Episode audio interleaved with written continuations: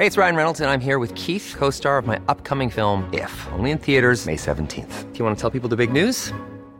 All right, I'll do. Sign up now and you'll get unlimited for $15 a month in six months of Paramount Plus Essential Plan on us. Mintmobile.com slash switch. Upfront payment of $45 equivalent to $15 per month. Unlimited over 40 gigabytes per month. Face lower speeds. Videos at 480p. Active Mint customers by 531.24 get six months of Paramount Plus Essential Plan. Auto renews after six months. Offer ends May 31st, 2024. Separate Paramount Plus registration required. Terms and conditions apply if rated PG.